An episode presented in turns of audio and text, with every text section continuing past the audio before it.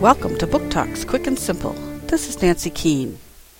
Okay, all you fish out there, I'm about to drop a dime on Harry Sue and tell you a bit of her backstory.